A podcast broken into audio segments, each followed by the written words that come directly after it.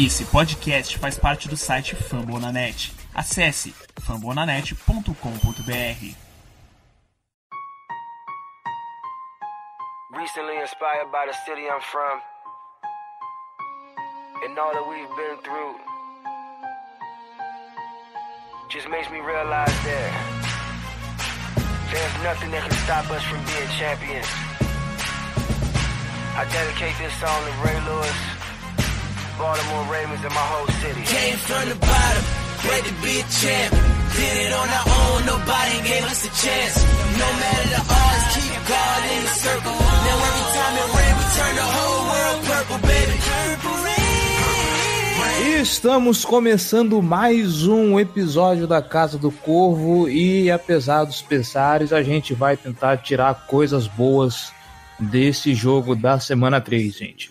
Eu sou o Cleverton Linhares e estou aqui com o João Gabriel Gelli. Boa noite, João. Boa noite, mas o combinado não era que se o Ravens vencesse, desse, se eu me apresentar primeiro, desse boa sorte, que eu seria apresentado primeiro de novo? Não, mas não é eu acho conveniente fazer um agradinho para Vossa Senhoria que tem prestado os seus serviços aqui a esse podcast. Ah, não, não. Não, não mereço esse, esse tipo de, de afago. Ok. Carinho no coração. ok. E, pô, se é, pro, se é pro Ravens vencer, pô, o Giba pode ser apresentado primeiro. Tudo bem, então, e vamos apresentá-lo. Estou aqui também com o Giba Pérez. Boa noite, Giba. Bom dia, boa tarde, boa noite para quem tá ouvindo. É, não deu sorte da, da, semana passada, não, né? Mas também, ano, ano passado eu fui apresentando primeiro em todos e a gente viu o que aconteceu, né? Então, segue assim. Bom, bom variar um pouquinho de vez em quando, né? Pra não, não é. perder a graça, não cair na rotina. É isso. É, gente. Kansas City Chiefs 33, Baltimore Ravens 28. Era uma vitória, uma derrota aí que já estava contada no, nos nossos palpites, uma derrota previsível, afinal estamos falando do Kansas City Chiefs, aí um grande um candidato a campeão da, da, da divisão. Dá para tirar coisas boas desse jogo, dá para a gente conectar algumas coisas também, e a gente vai fazer uma análise muito bacana e ver o que dá para esperar desse time para as próximas semanas depois dos recados. Bora lá.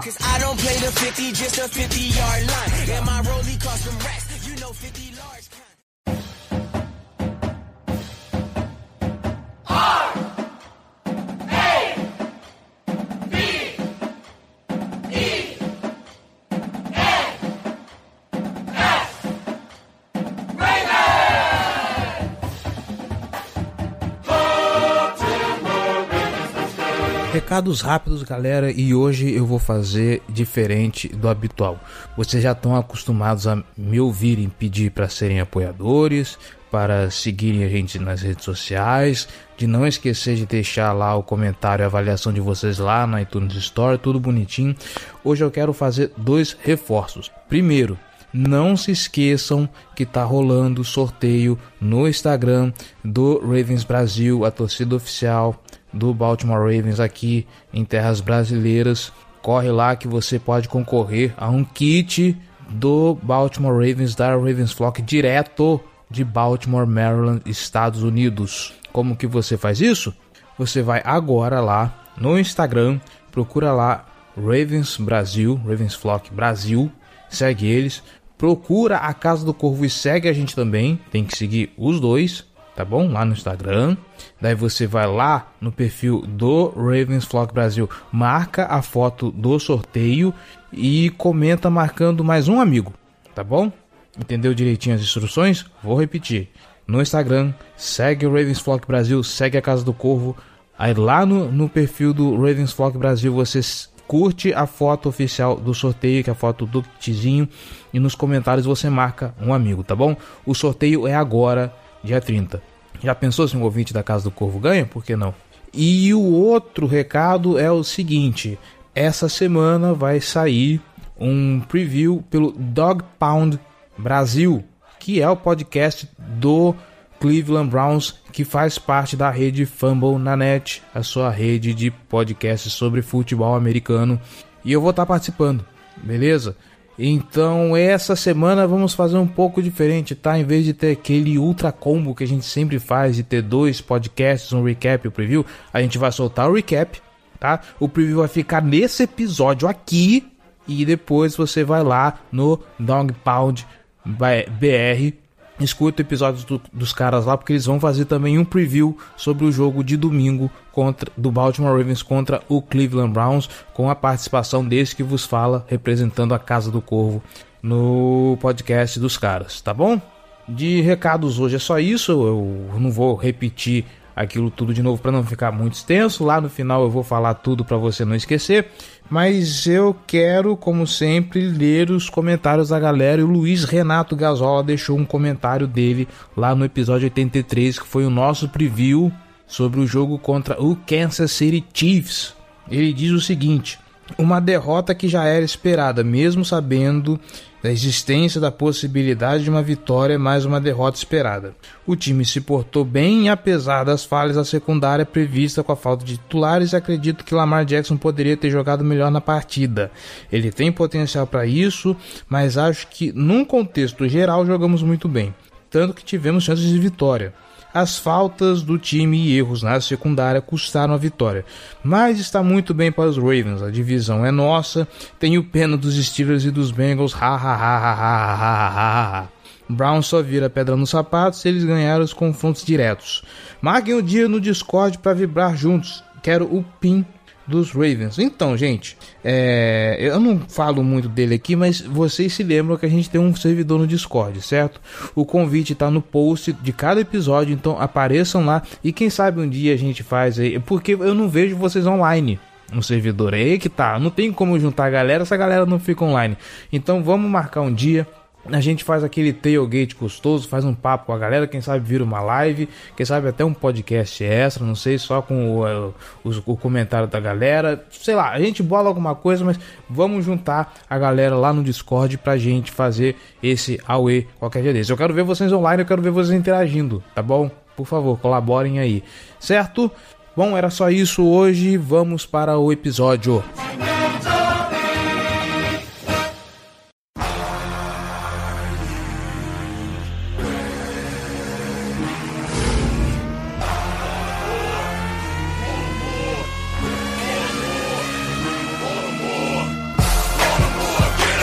É isso aí, gente. Vamos falar de Kansas City Chiefs 33, Baltimore Ravens 28 no Arrowhead Stadium. Um jogo que caiu uma chuva danada antes de começar a partida. E normalmente o que eu costumo fazer aqui com vocês é pegar as, as duas partes do time, destrinchar um pouquinho, falar sobre aspectos individuais de cada jogador, mas eu quero começar dessa vez não falando dos jogadores ou dos setores em si, mas eu quero começar falando do comportamento do time em campo. Eu vou começar com você, já porque eu sei que você tem uma opinião polêmica, apesar de que eu acho que ela é compartilhada por nós três.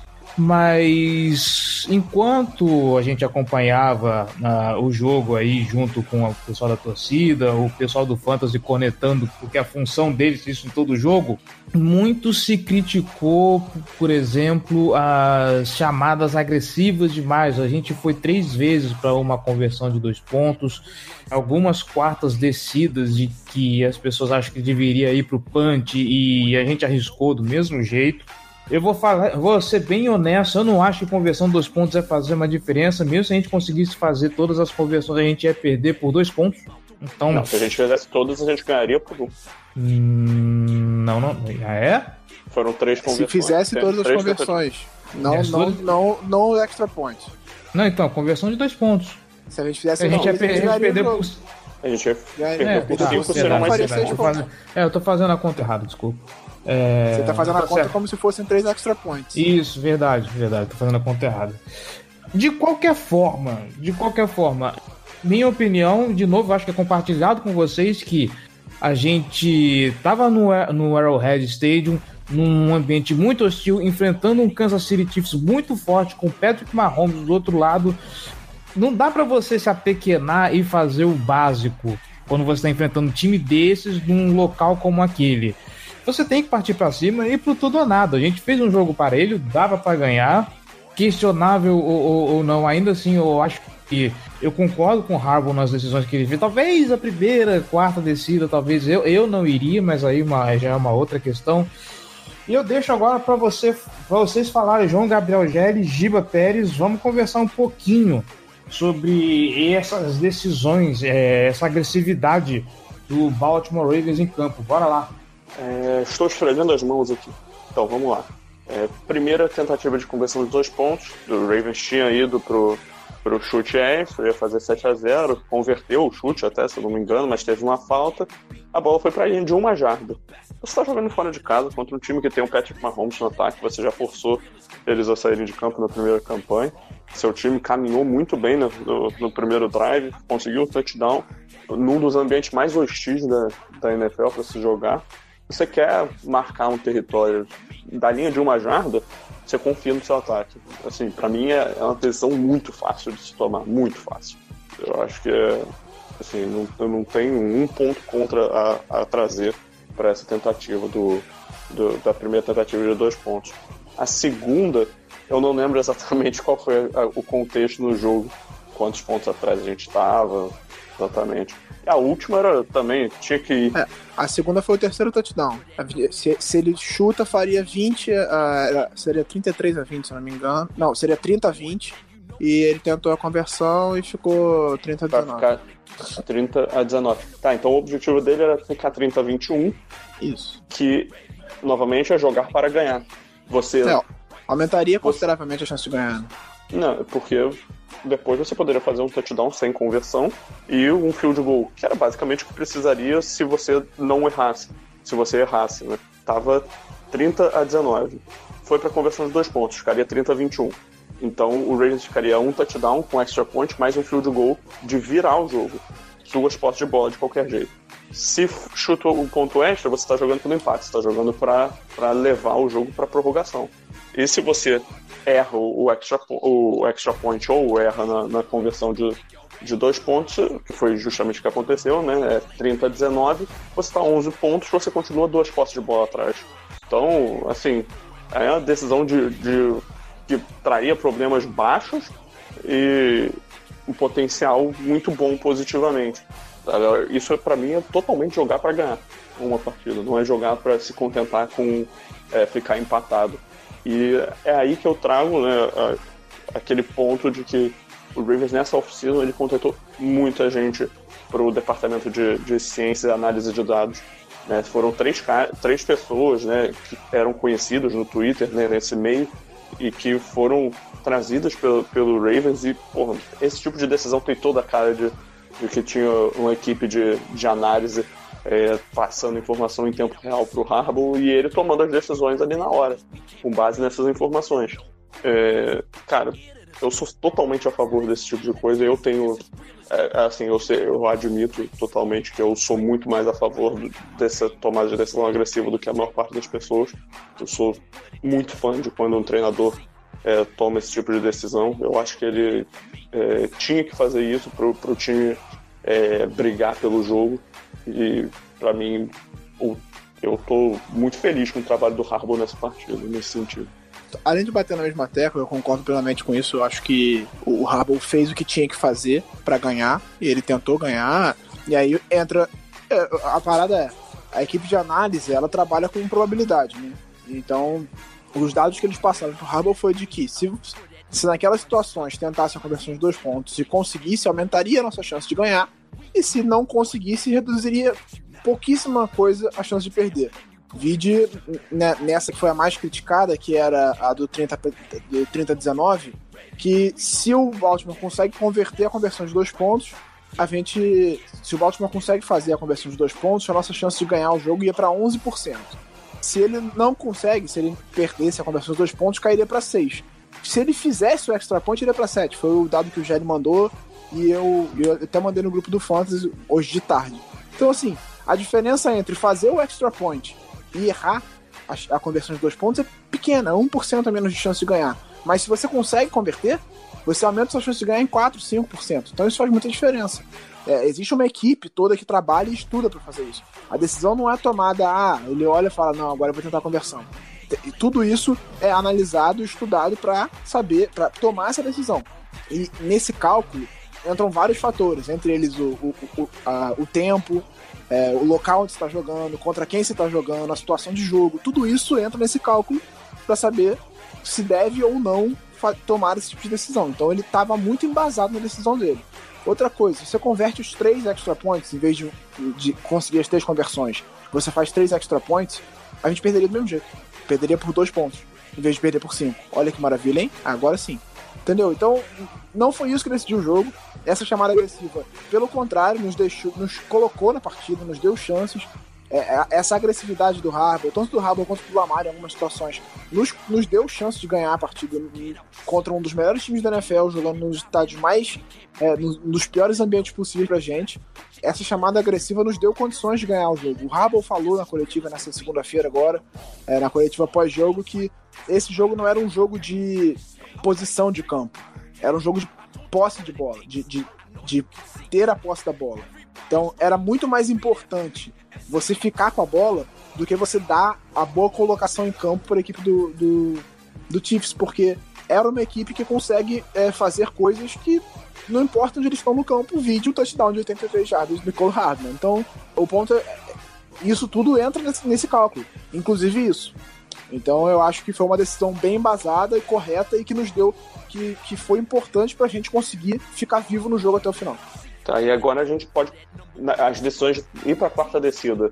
Porra, acho que foram os dois, três primeiros drives. O Ravens foi as três vezes para a quarta descida, né?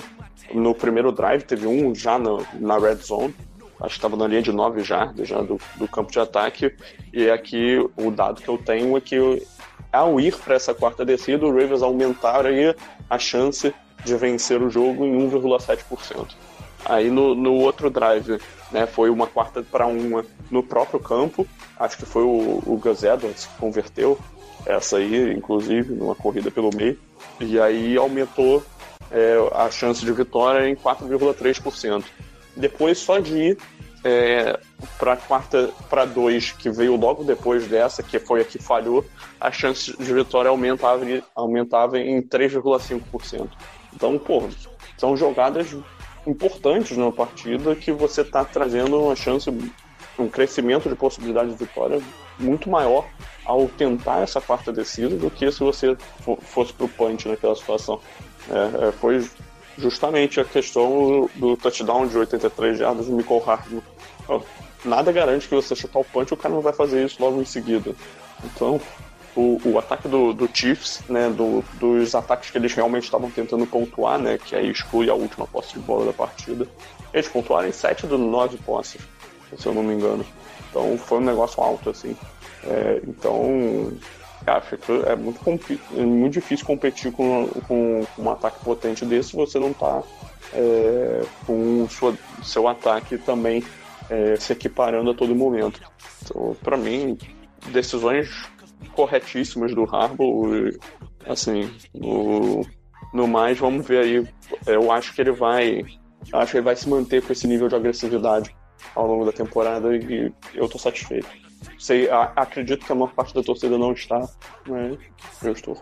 Esse tipo de jogo contra o Chiefs, que é um timaço, que tem um Patrick Mahomes lá, contra um Patriots da vida, você só consegue ganhar se você faz esse tipo de coisa. Se você joga para não perder, se você joga com medo, você não ganha. Então, assim, não te garante a vitória, obviamente, como a gente viu, a gente perdeu o jogo, mas você tem um chance maior de ganhar se você faz esse tipo de coisa. É, você não pode ser covarde, você não pode ter medo de arriscar, você não pode ter medo de fazer esse tipo de coisa. Acho que ele foi muito bem. É, aí entra a questão do, da execução das coisas. Né? As coisas foram mal executadas. A decisão de ir, de arriscar, foi boa. Mas a execução desse, desse risco que a gente correu não foi bom. Não foi bom e por isso a gente perdeu.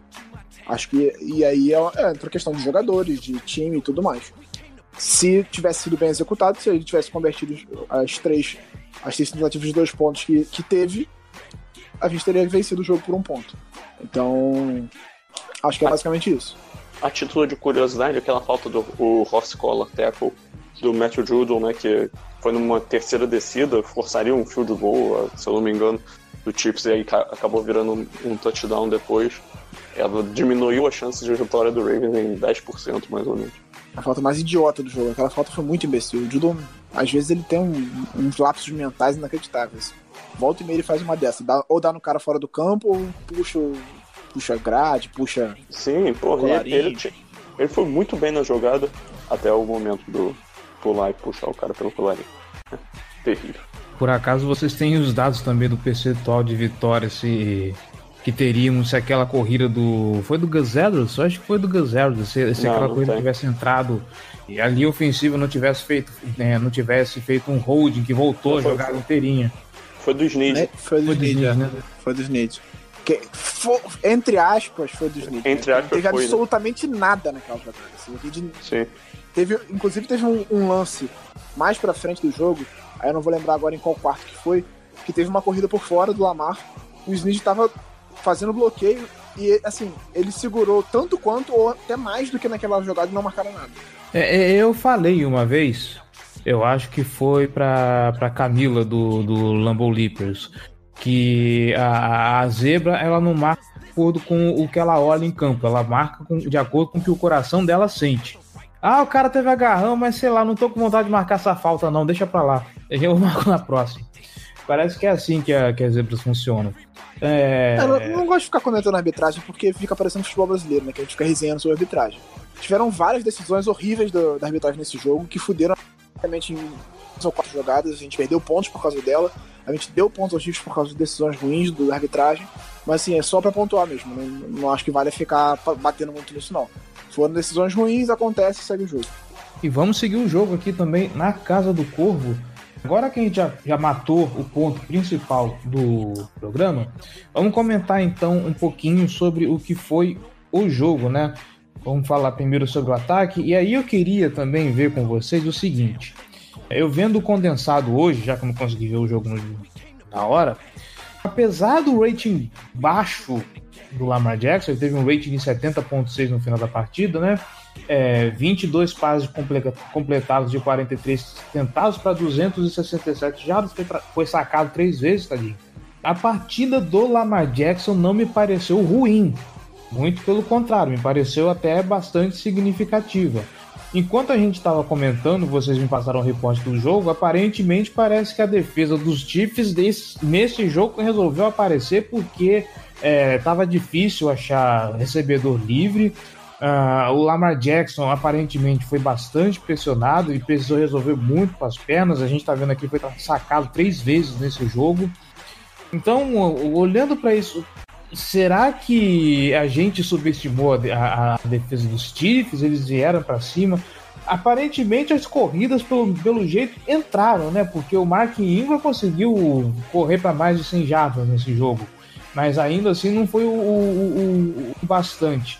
O que aconteceu com, a defesa do, do, ou com o ataque dos Ravens ou com a defesa dos Chiefs? O que, que foi o diferencial dessa vez nesse jogo? Tá certo que foi um jogo equilibrado, mas eu, pelo menos, esperava que os recebedores de Baltimore fossem se sobressair mais sobre a, a, defesa do Kansas City Chiefs, que conhecidamente não é tão boa assim.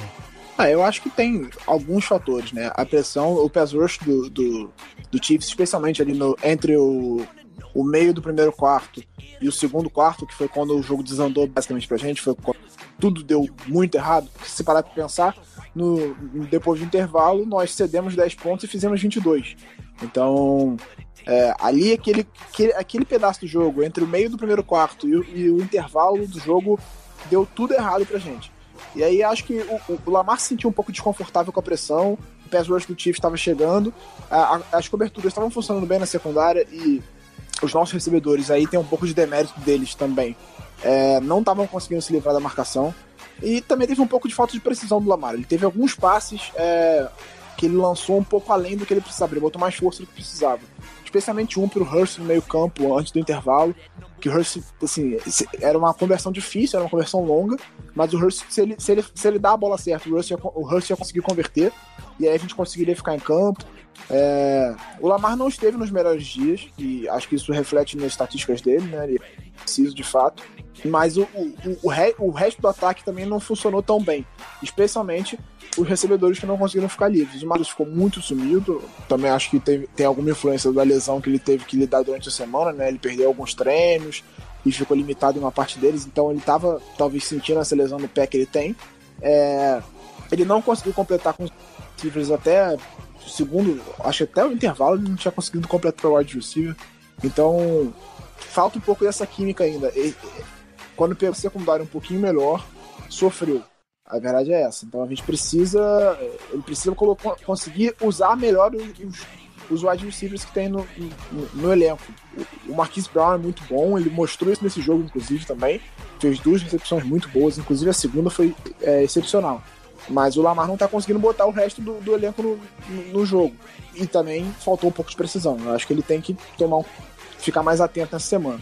Ele perdeu algumas chances de pontuar porque ele, o passe foi um pouco mais longo do que devia ser. Alguma, algumas impressões que eu tenho do Lamar Jackson como passador. Primeira, para mim, ele é muito bom passando em profundidade, certo? Eu acho acima da média nesse quesito.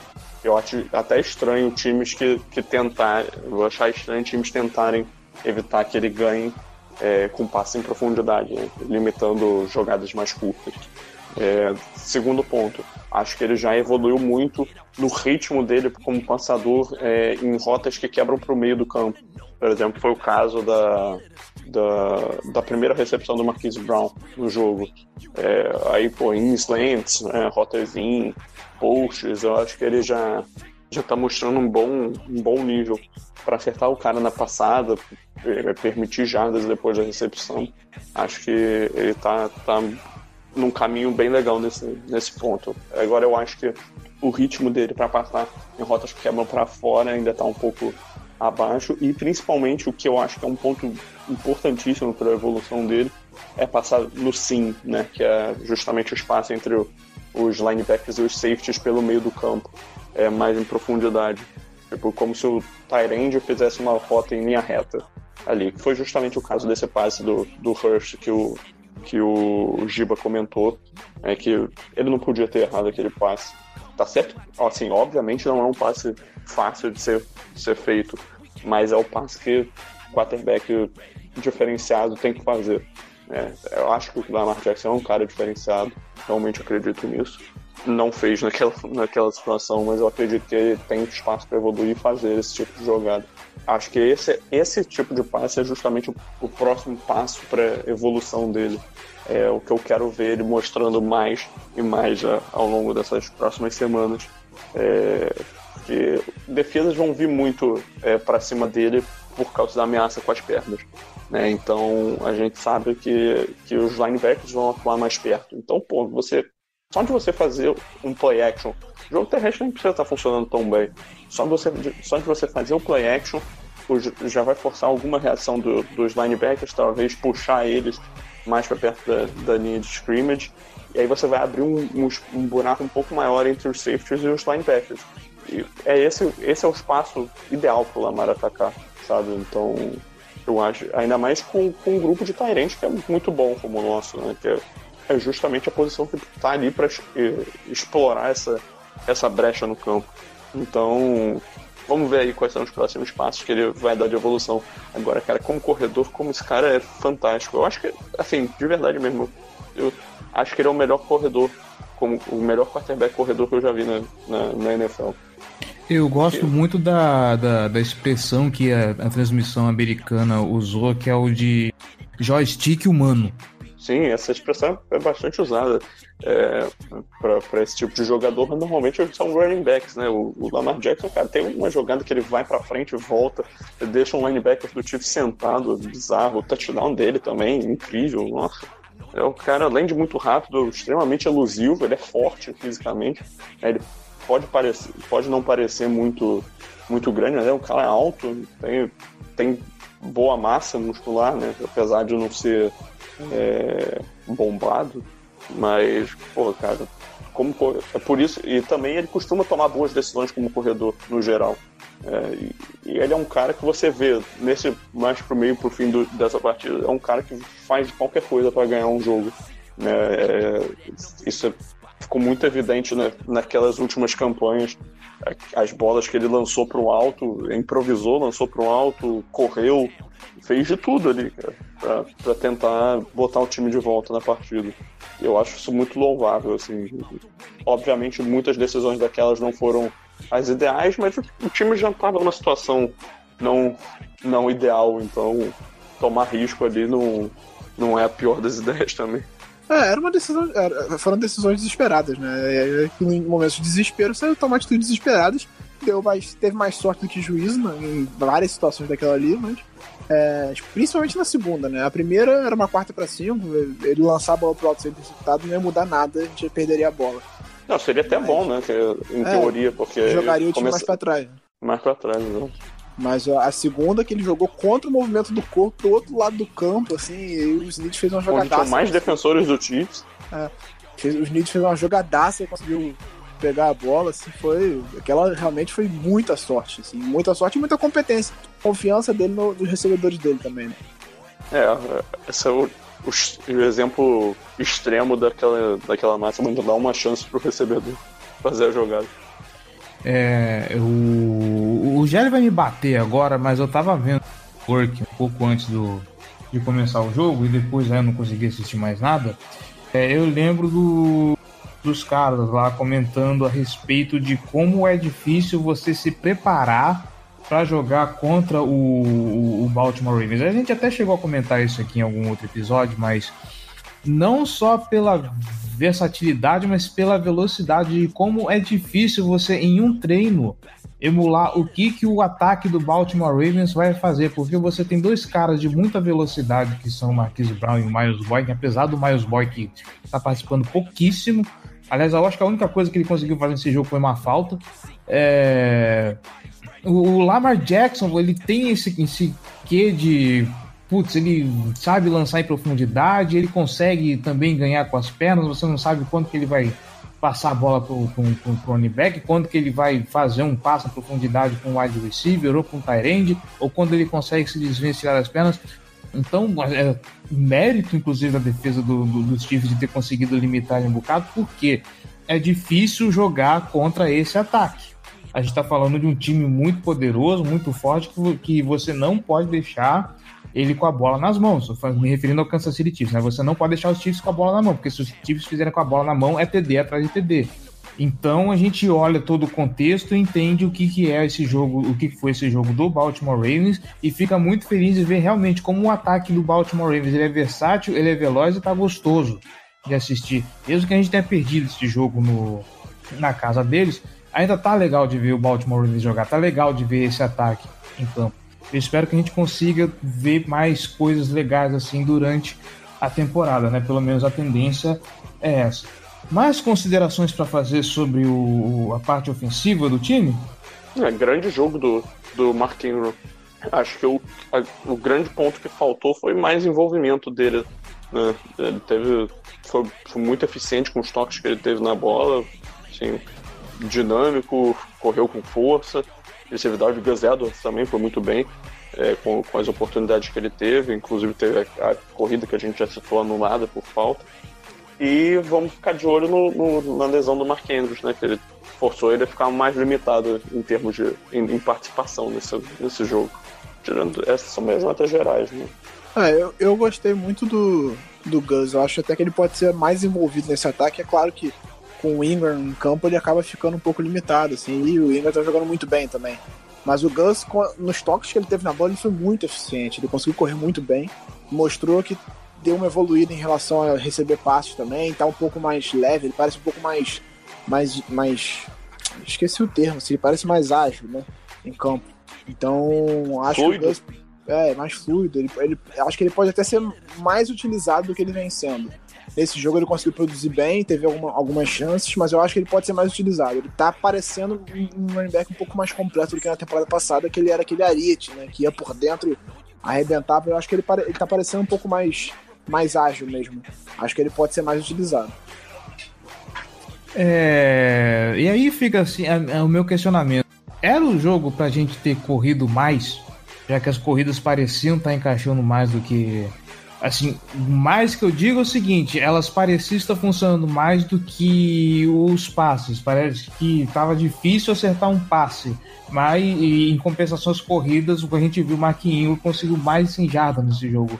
Era, será que era questão de usar um pouquinho mais a corrida nesse jogo ou, ou é só ilusão que a gente é, assim, talvez, talvez pudesse ter usado um pouco mais a corrida, mas, por exemplo, naquele drive que a gente teve logo depois do, do, do fumble recuperado, né? Que foi, na verdade, foi um, um turnover on downs. porque o, o Chiefs recupera o fumble, mas era uma quarta descida. É, correu duas vezes, ficou numa terceira para cinco, foi passar a bola e devolveu a bola pro Chiefs, basicamente. Então, é, você tem que ter equilíbrio. Se você começar a correr demais, obviamente o Chiefs ia se preparar um pouco melhor para isso. O ponto é, como o, o ataque aéreo tinha que conseguir funcionar melhor. Os wide receivers fizeram um trabalho muito ruim de conseguir separação. Assim, vários passes do Lamar que foram incompletos, você via o wide receiver marcado muito bem marcado, sem espaço nenhum, às vezes até com dupla marcação. Então, a gente teve poucas chances de, de fazer um ataque aéreo mais eficiente. Porque aí esse equilíbrio conseguiria fazer é, o, o, ataque ser mais explosivo. Ter jogadas mais explosivas, de passes longos e corridas longas. É, como o ataque aéreo não funcionou durante boa parte do jogo, acabou limitando quase tudo. As corridas eram eficientes, mas você não conseguia. Se você começa a correr demais, você acaba limitando demais seu ataque. Você tem que ser equilibrado, você não pode ser previsível o tempo todo. Tá certo.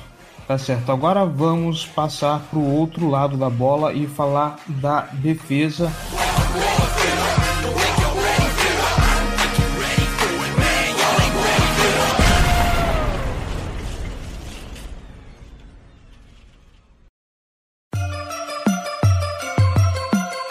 And purple, black and purple, black and purple, black and purple. Black and purple, black and purple, black and purple, black and purple. Eu não sei, mas duas coisas que eu queria pontuar. Primeiro é que parece que o, o Brandon Carr ele teve uma atuação um pouquinho mais significativa nesse jogo, né? Pelo menos o que eu consegui ver do condensado é que ele, pelo menos, ele fazendo a marcação em cima do recebedor, ele estava mais presente, ele estava mais ativo, ele estava em cima, ele conseguiu segurar um pouco a barra. Em compensação, a gente tem um, um, um, Tony Jefferson apagadíssimo. Ele aparece aqui em cima na. Apagadíssimo na... nada. Apareceu é, demais. Infelizmente ele apareceu demais. ah, tá, okay, apagadíssimo. É, na parte boa, ele só fez merda nesse jogo. Pronto. Vamos falar não, não. claro. Ele teve o fumble forçado, foi boa jogada. Uhum. Ok, mas de resto também, né? É, ele foi, eu acho que ele, eu acho que o Jefferson é, ele acabou sendo mal utilizado em alguns momentos, uhum. principalmente no touchdown de 83 jardas, né? É, que a gente estava comentando no grupo agora há pouco. É, o Jefferson estava mais profundo, ele estava cobrindo a zona funda do campo e o Will Thomas estava é, mais próximo da linha de scrimmage. E ele, ele que o, o Thomas que aproximou quando o Sammy Watkins cortou para dentro. E aí o Jefferson não fez a leitura direito, porque ele não é bom nisso, ele não é um cara de, de boas coberturas profundas apesar de ser um safety. E ele não fez a leitura corretamente, ele ficou do, do lado do campo, não fez sozinho com o Travis Kelsey. E do outro lado, que tinha três, que tinha, tinham três wide receivers com os nossos outros cornerbacks, ele, ele, ele aproximou do Humphrey com o Kelsey. Porque ele estava preocupado com o tamanho do Kelsey contra o Humphrey, que era um mismatch claro. É, e, ele, e ele, como um, um, um strong safety, ele consegue, em tese, fazer melhor esse, combate ao, ao Kelsey. E aí, quando ele aproximou ali, ele abriu um buraco no fundo do campo, porque o Kennedy achou que tá lá para ajudar. E aí o Kennedy ficou, o, o, Tony Jefferson, o Tony Jefferson estava do outro lado do campo, o McCullough Hardman passou completamente sozinho para fazer um touchdown de 83 jardas. Então, assim, foi um erro de leitura do Tony Jefferson, que não soube acompanhar os olhos do quarterback, ou então foi movido pelos olhos do, do, do, do Mahomes e um erro de comunicação também, né? Porque o, o, o Kennedy abandona o McClure Hardman que tá fazendo uma rota gol sem e não tinha ninguém no fundo para ajudar ele. Então, assim, uma, uma falha de comunicação da secundária que é uma coisa que vem acontecendo mais do que a gente espera e mais do que é aceitável, né? É, peraí, tudo, é tudo bonito essa explicação aqui, pare, parece que está entendível, mas ainda assim não entra na minha cabeça, porque a, a dupla de safes, vamos lá, Earl Thomas e, e Tony Jefferson a memória que eu tenho, o El Thomas fica no fundo, no, no, lá no, no do campo, cobrindo, cobrindo aquela área toda, e o Tony Jefferson que aproxima para a linha para fazer a pressão. Por que raios dessa vez eles trocaram de posição? Sabe, na, na, por, por, mais que tenha uma explicação, por mais que o Martin Dale tenha, tenha pensado, não, vamos fazer isso porque vocês. ainda assim não, não, entra na minha cabeça essa, essa, essa troca de, de, de, de lugares, sabe? Não, vamos encostar mais o. Inclusive, o Earl Thomas falou que ia cobrir todas as big plays. O, Patrick Mahomes virou para ele e falou assim: segura meu poodle. Né? É, não, não, me entra na cabeça o que aconteceu com a dupla de safeties nesse jogo. É, assim, são variações de jogada. Né? O, o Thomas não vai estar em todas as jogadas no fundo do campo, apesar de ser a, a função principal dele. E existem esses, essas variações de jogada. Mas assim, eu acho que estão querendo que o Thomas seja Deus e resolva todos os vezes. Não vai acontecer. Quanto menos o Thomas aparecer no jogo, melhor, inclusive. É, inclusive, é, a não ser que seja para ele fazer interceptações. Né? Exatamente. Inclusive no jogo 2, eu acho que foi o Everett. Ele, ele tava microfonado, Thomas, e aí o Everett, acho que vira pra ele na beira da, da sideline e faz uma brincadeira, tipo, ah, aparecendo pouco no jogo, aí não sei o que. Ele fala, cara, eu jogo de free safety. Que bom que eu estou aparecendo pouco no jogo, né? Que ele só apareça para fazer as interceptações. O ideal é que ele não apareça é, no pra, jogo. Pra dar trombadas que tiram, que impedem touchdowns, esse tipo de coisa. É, tipo, o, o, Jefferson tá no fundo do campo é, é, também não, não, é, não é um absurdo, porque pô, pode ser uma cobertura, é, uma cover tree, um, uma situação que bota é, cobertura quarters, né, que você recua os dois, os dois cornerbacks e os dois safeties para dividir toda a área do fundo do campo. Então, assim, existem coberturas que vão fazer com que vão obrigar que o Tony Jefferson atue no fundo, por mais que o, a posição ideal dele seja mais perto do box. É, então, assim, ele ter, ter, sido encontrado ali não é, não, em teoria, não é o problema. Né? O problema é na prática. Que ele, ele não sabe cobrir. o problema é esse. Não, é, é esse o problema. Eu não me sinto confortável quando o Tony Jefferson vai pro campo, cara, na boa. É, desde que ele chegou é, em Baltimore, ele foi Não tem muito o que fazer, né? É, pois é. Ele é safety, ele precisa saber cobrir. O ponto é esse. É o trabalho dele também. É, ele mesmo já falou quando ele chegou em Baltimore que ele começou a fazer coisas muito diferentes do que ele fazia em termos de cobertura e que ele teve alguma dificuldade de se adaptar no primeiro momento, mas essa dificuldade já deveria ter passado. Né? Ele já tá na franquia há três anos. É, em algum momento ele tem que se adaptar à defesa que ele tá jogando. É, ele precisa ser mais eficiente nesse sentido.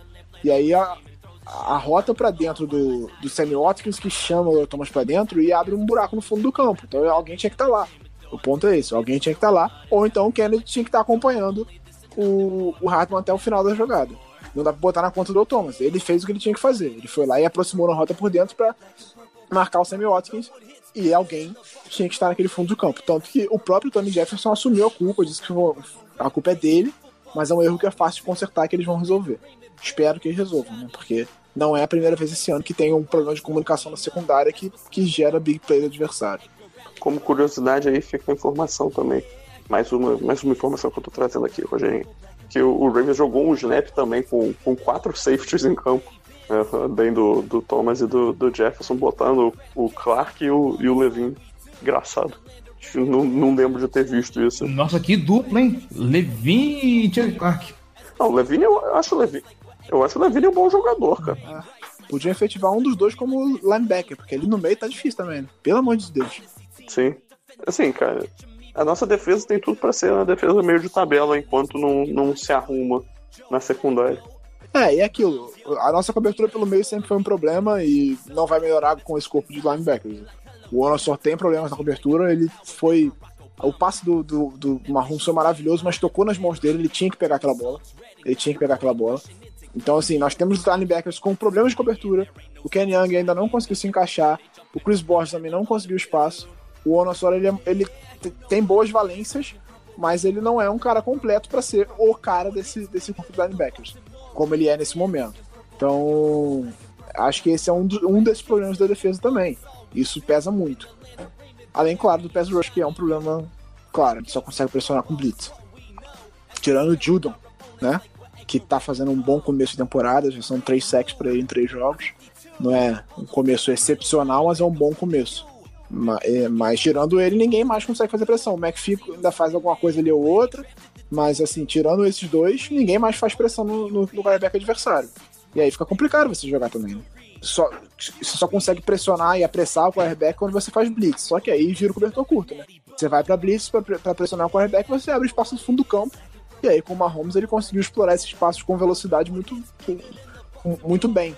É, você, ele, em mais de um momento foi chamado blitz do nosso defesa e ele conseguiu um screen pass e aí quem tem que cobrir são os, os corners, tem que ter agilidade, se os bloqueios funcionam bem, o estrago foi feito, né? Como a gente viu em alguns momentos. A, a gente é muito dependente da, da Blitz pressionar. Acho que de qualquer forma, mesmo com um bom corpo de pass rushers, a, é, a característica da defesa do Martindale é de usar muito a Blitz.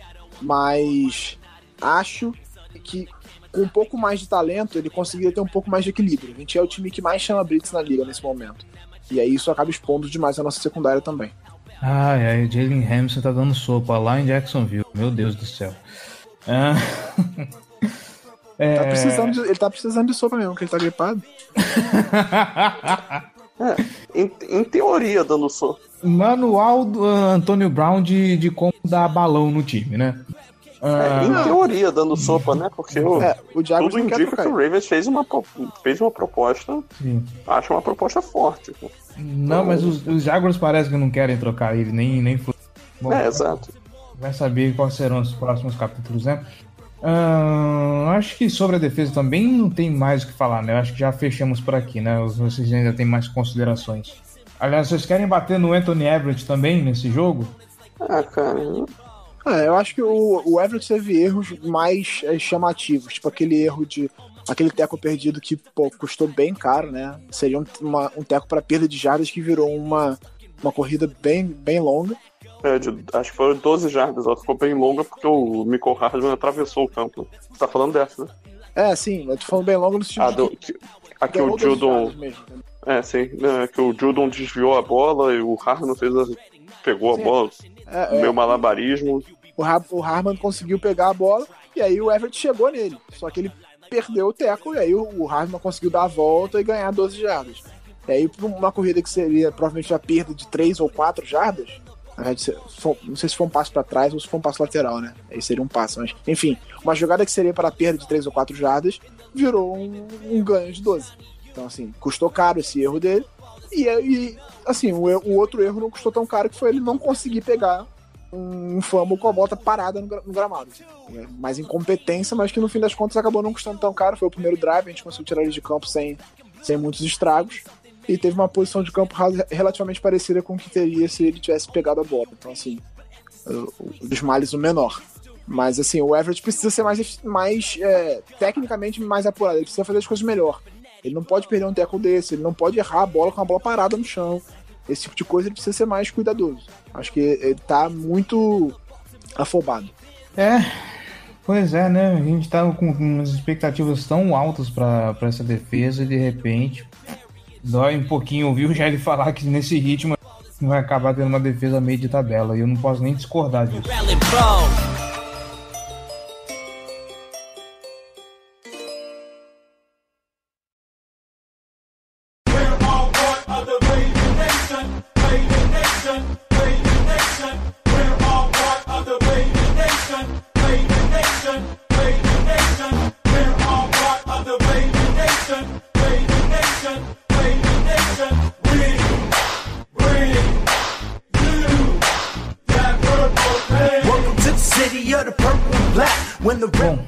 Acho que fechamos por aqui sobre o time, né?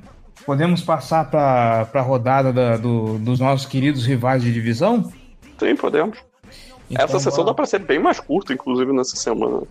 Ah, hoje não tem que falar, todo mundo perdeu, né? É, Divisão vai de mal a pior. FC Norte só tomou na cabeça essa semana, mas vamos lá. O Pittsburgh Steelers perdeu de 24 a 20 do San Francisco 49ers. Desde 1998 os 49ers não começam 3-0. E que jogo horroroso! Que jogo horroroso que foi esse, gente. É, eu não vi um segundo sequer desse jogo. Só sei que o 49ers sofreu cinco turnovers, alguns, de, alguns deles né, na red zone mas mesmo assim conseguiu vencer porque o ataque dos Steelers com o Mason Rudolph tá uma lástima. Não, cara, não, nem perco, nem perco seu tempo, cara. O, o, jogo foi bem complicadinho. E um abraço para todo mundo. Eu não pretendo mesmo. e um abraço para todo mundo do Black Yellow BR que quase tiveram um infarto no Twitter durante o jogo. É, o 49ers ele fez toda a força do mundo para perder esse jogo e os Steelers conseguiu ainda assim perder. É, o Steelers fez mais força ainda. É aí que tá. O, ah, outro... o Garoppolo teve uma atuação decente, assim, não foi nada absurdo, mas assim, as duas interceptações não foram culpa dele, foram bolas desviadas pelos recebedores que caíram no colo dos, dos jogadores do, do, dos Steelers. Fez um jogo decente, nada absurdo, assim, mas ele parece estar evoluindo depois da lesão. E no, no, no, no Steelers eu acho que é meio que uma temporada. Já começa 3, é 0-3. Porra, teu QB machucado, já não tava tão bem assim antes, agora acho que é mais uma temporada de testando os caras mesmo, assim, de ver quem, quem que pode contribuir no ano que vem e quem já, já tá descartado, né? Acho que é mais isso. No outro jogo, os Bengals perderam para o Buffalo Bills por 21 a 17. Bills, quem diria, um dos três times da AFC que está 3-0 na Conferência Americana. Estava empatado com o New England Patriots no, no recorde, gente. Ah, esse Cincinnati Bengals me diverte. Nada a comentar sobre esse jogo, então podemos passar pro próximo, né? Ah, não foda-se. ah, o Bengals é o que eu falei na primeira semana, né? Já mostrou que veio. Uhum. É, eles até mostraram uma recuperação tal na partida, né? Viraram o jogo, mas. Porra, não dá, né? Ah, o time, o time é muito, é muito limitado, assim. E isso ficou. Isso vai ficando claro a cada semana, apesar daquela, daquela quase quase vitória contra o Seahawks fora de casa na semana 1, né? Aquele jogo duríssimo contra o, o Seahawks. Aos poucos eles vão mostrando que, que deixam a desejar. Acho que vai, vai ser o quarto colocado da divisão, mesmo com os Steelers estando sem, sem QB, né? Mas acho que isso aí já está decidido para mim. Ok. E o outro jogo, os Rams venceram o Cleveland Browns por 20 a 13. Cooper Cup aí com recebendo para dois TDs, Cooper, menino Cooper Cup voando e os Browns sendo eu não vou falar que são, estão sendo os Browns porque estão jogando contra o Los Angeles Rams, é um jogo difícil, né? Nesse caso não tem muito o que fazer. Simples, apenas dizer que acabou o encanto. Ah, o, o Browns ele foi para esse jogo sem ser favorito e até fez um jogo bem equilibrado contra o, contra o Rams. É, acho que a defesa do Browns é, é, é o que mais me preocupa para semana que vem, assim. Conseguiu limitar bastante o ataque do Rams, um ataque que é bem poderoso, né? Apesar de não estar tá fazendo um começo de temporada tão bom, parece que está ainda sofrendo um pouco com as mexidas na linha, na linha ofensiva. E aí o, o ataque, o Gurley não está correndo tão bem quanto na temporada passada, então o ataque está sofrendo um pouco ainda para se ajustar. Mas ainda é um ataque talentoso. E a, a, defesa do Browns fez um, um, bom trabalho, mesmo sem os dois corners, os corners titulares, né? O Grady Williams e o, e o, Ward não jogaram com, com lesões. Eu não sei se eles vão estar disponíveis essa semana, acredito que sim, porque eles eram dúvida para essa partida, né? Então é para estejam prontos para jogar contra o Ravens. É, mas o, o Miles Garrett tá jogando muito bem, tá conseguindo pressionar muito bem o quarterbacks, fazendo muito sexo, apesar das faltas que ele faz, né? Porque ele é muito agressivo com os quarterbacks adversários, ele acaba fazendo faltas em excesso, mas ele, ele, ele faz, ele tem uma ele faz muita diferença no jogo, ele destrói o jogo assim em um momento, no piscar de olhos ele consegue destruir um, jogo. Então, é, a defesa do Browns eu acho que vai ser o nosso maior teste até agora. Vai ser a defesa mais difícil que a gente vai enfrentar. Eu ia colocar exatamente isso, né? É, eu acho que o que mais preocupa, e apesar de o ataque do Cleveland Browns ter peças interessantes, né? Você está falando de Jarvis Landry, você está falando de Odell Beckham Jr., Uh, mas a gente está vendo que, apesar dos pesares, esse ataque ainda tá, tá meio capenga. O Baker Mayfield ainda está precisando se provar, porque ele tem feito uns jogos muito esquisitos, muito esquisitos. Em compensação, a defesa do, do, do, Cleveland Browns, como você falou, Gibla, ela é capaz de destruir esse jogo. Eu não lembro se esse jogo vai ser em Baltimore ou se vai ser lá em Cleveland. Se for em Cleveland, vai ser pior ainda. É em Baltimore. Joguei em Baltimore. Baltimore. Tá, então isso me deixa um pouquinho mais tranquilo, mas ainda assim, né, essa defesa de, de, de Cleveland vem para botar pressão. Eu espero que pelo menos a, a defesa consiga forçar o Baker Mayfield a, a ter mais um jogo esquisito. Se ela conseguir fazer isso, apesar da defesa destruidora, ainda confio no, no, no, no talento dos nossos meninos, ainda confio em Lamar Jackson e companhia, e dá para Eu diria assim que ganhar dos Browns é quase que uma obrigação, né? Mas há, há de se esperar qualquer coisa dentro dessa divisão. O que, que você acha, Gelli? Ah, cara, assim, o, o Browns mostrou, sim, por incrível que pareça, mais do mesmo. É, no, no, sentido negativo, né? Assim, é um time que está com muita dificuldade para desenvolver o jogo ofensivo deles. As chamadas são muito estranhas, aquela quarta para nove com uma corrida é, é, é, inexplicável, né? Então, esse, o jogo da próxima semana é o jogo que vai. É um jogo para meio que, entre aspas, matar a divisão, né? Porque deixaria o Ravens numa situação de de 3-1 e porra, o Browns com 1-3 e nenhum dos outros dois times com, com em posição para ficar com campanha melhor do que um 3. Então já deixaria o time com, com muito bem posicionado. Né, cara? O time do Browns é. Ele tem muito talento, mas tá, tá com problemas mesmo de chamadas ofensivas, né? De esquema. Parece que o Freddy Kitchens está com dificuldade de desenvolver a função de treinador principal e de, cham de chamar jogadas. Né? Sendo que ele tem um cara muito bom chamando jogadas como coordenador ofensivo, que é o Todd Monken. Então, é, também é legal para ficar de olho, porque é um time que tem peças para assim, mostrar um ataque mais explosivo. A defesa é, tem, sido, tem sido sólida, mesmo jogando sem nenhum dos cornerbacks. É, a secundária praticamente toda fora do, do jogo ontem, eles fizeram um papel, papel razoável.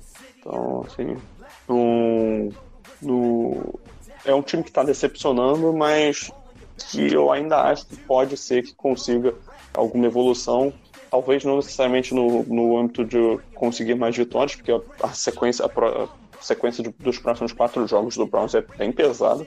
Então não pode deixar. Não, ficaria, não seria nada chocante se o time é, ficasse algo tipo 2-5, mas é um time que tem, tem, tem potencial para reverter esse tipo de situação. Ah, eu acho que esse jogo agora contra o Browns é o jogo mais importante que a gente tem né, até a semana 7, possivelmente. Porque os, os, próximos, depois desse jogo, nós temos dois jogos que nós somos obrigados a ganhar. É, são jogos diferentes, assim. Nós temos os Steelers fora de casa, que pelas circunstâncias a gente tem a obrigação de ganhar esse jogo. São é, estão sem o, sem, sem o, quarterback titular, eles estão jogando mal, inclusive, e tudo mais. Então a gente tem a obrigação de ganhar esse jogo se a gente quiser pensar em ser em, em playoff. E depois é o Bengals, que é o pior time da divisão, e a gente também tem a obrigação de ganhar. Em casa. Então, assim, nem pensar em perder. E esse jogo contra o Browns é um jogo muito equilibrado e que é muito decisivo pra gente, né? A gente tá jogando em casa contra o time que, em tese, vai disputar com a gente até o final o título da divisão. Então a gente precisa mostrar força e ganhar esse jogo agora. Porque ganhando esse jogo, a gente tem grande chance de ir pra, pra, pra bye é, ou 5-2 ou até 6-1, porque a gente joga contra o Seahawks fora de casa, é um jogo muito difícil, mas é ganhável. Então, assim, você já parou pra pensar ir pra, pra bye week na semana 8, ganhando é, com 6 vitórias e uma derrota. Então, assim, esse jogo contra o Browns é muito importante. É muito importante. A gente precisa ganhar esse jogo de qualquer jeito. E, e o que mais me preocupa é como o Lamar vai reagir à pressão, porque se a pressão do Chiefs foi alta, a do, a do Browns vai ser maior. Eles têm um pass rush mais eficiente que o do Chiefs. A defesa em si é melhor, no, no geral, né? Mesmo sem os dois cornerbacks titulares, eles fizeram um jogo muito bom ontem contra, contra o ataque do Rams. Então, vai ser o grande teste de fogo pro nosso ataque nesse momento. Que fez 28 pontos no jogo passado, fez mais de, 20, de 28 nos outros dois jogos. Quantos pontos a gente fez contra o Cardinals? 23. 23? Isso, é, então, 23 a 17. Fez, fez mais de, de, de 20 pontos nos três jogos até agora, nosso ataque. Tá jogando bem, mas agora a gente vai ter o grande teste de fogo, que é a defesa do Browns. É uma excelente defesa. E aí, vamos ver como é que o Lamar vai produzir, sendo pressionado bastante. Ele vai ser bem pressionado. E acho que esse jogo vai dizer o que, que a gente pode esperar desse ataque pro resto da temporada. Vamos cravar então o placar e as bold predictions então?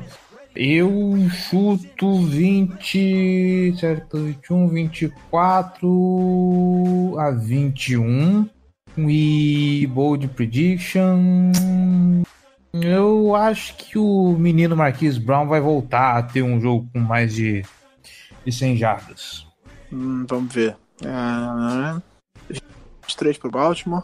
Ai. Duas interceptações do Thomas. Vamos lá. Uh, tá, a minha bold prediction são três sacks pro Judon. Vai estar tá jogando contra uma das piores linhas ofensivas da liga, então, assim, o Ravens tem dado sorte, entre aspas, né, nesse quesito. É, o Judon tem feito uma boa temporada até aqui em termos de pressão, né? É, mas e o placar, é, o jogo é em Baltimore, né? Yep. É, 27 a 13 vai ser um, um jogo para o Ravens cravar a bandeira na divisão. Falar, eu tô aqui, eu tô aqui. Eu tô aqui. Eu tô aqui.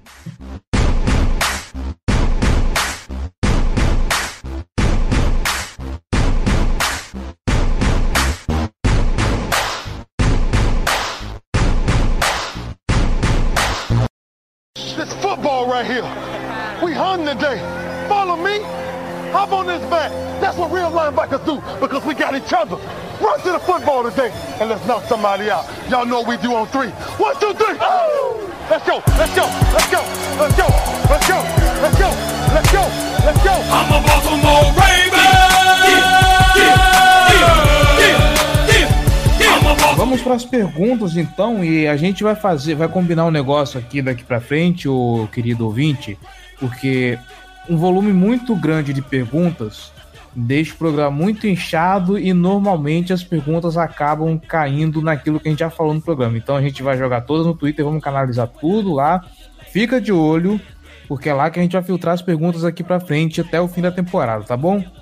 Dito isso, Uh, eu queria fazer vamos lá, uma pontuação no que o, na pergunta do, do Hélio, porque é, foi o que a gente já falou, só que ele pergunta o que, que faltou para ganhar dos Chiefs. Se a gente pudesse culpar alguém, uh, alguém ou algum setor do time pela derrota, qual seria?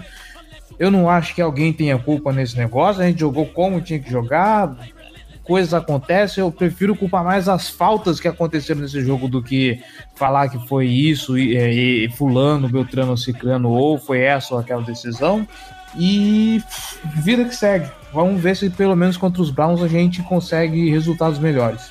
O Gênesis fala um negócio aqui interessante também, que a gente acabou de comentar no, no, no preview, mas como o preview vai alguns dias depois, vale a pena falar isso. Com o péssimo desempenho dos nossos adversários de divisão, considerar os Ravens como favorito campeão da AFC Norte ou é cedo demais para isso? É, cara, eu acho que dá para colocar como favorito, mas vamos esperar esse próximo jogo, né? Porque se o Browns ganha, eles estão na nossa frente já, então. É, eu acho não, muito cedo ainda pra falar. Não tem, não tem essa história. É, se, o Browns, se, se o Browns Ravens... ganha, vão os dois pra 2-2, né? E eles vão ter a vantagem e... do confronto direto. Isso, exato. Agora, se o Ravens vence na semana que vem, aí sim dá para considerar. Aí dá. Assim, eu acho que o Ravens está jogando futebol americano melhor do que o, o Brown.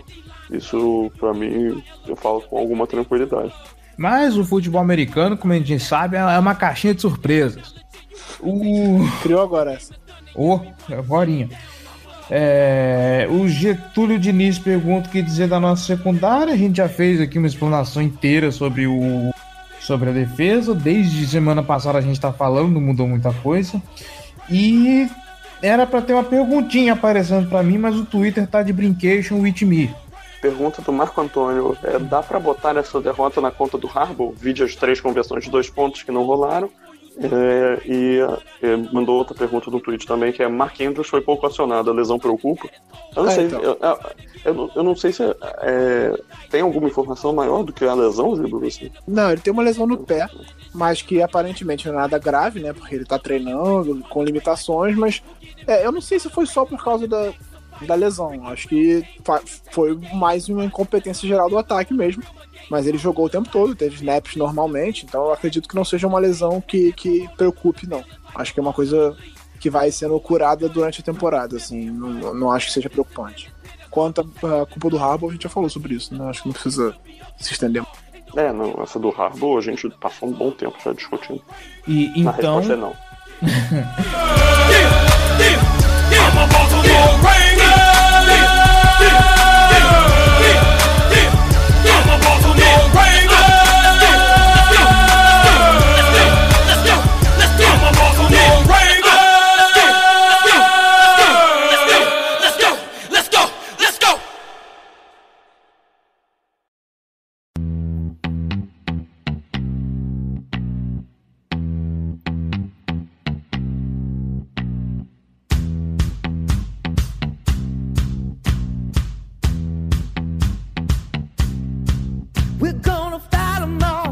Então, acho que fechamos por aqui.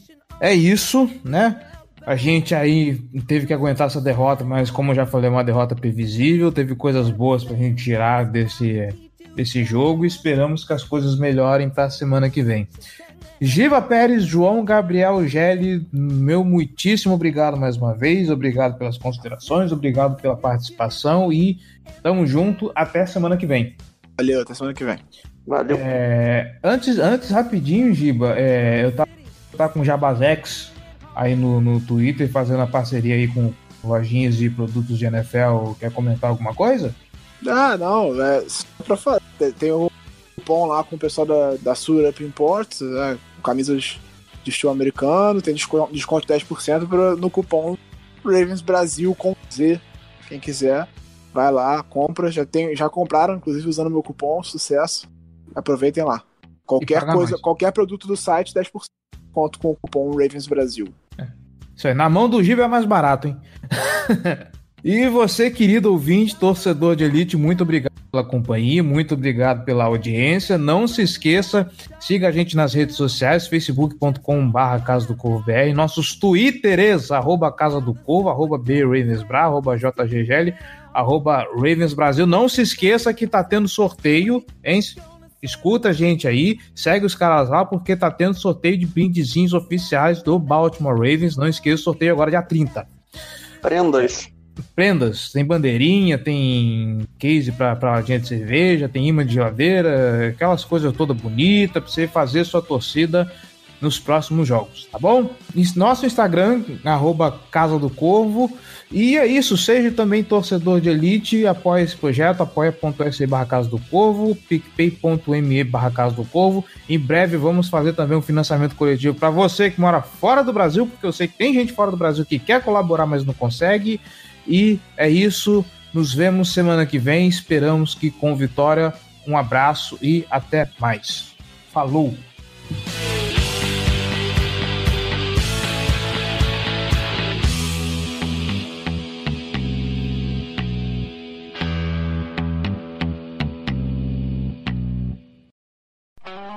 Esse podcast foi editado por Megasonic Podcasts.